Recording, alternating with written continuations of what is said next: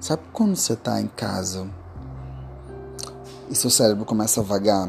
Pode ser na rua ou no trabalho, aí você fica pensando o que aconteceria se você se jogasse numa vitrine de loja, ou se você ficasse preso no metrô depois que ele fecha, ou se. Será que meu cachorro fala?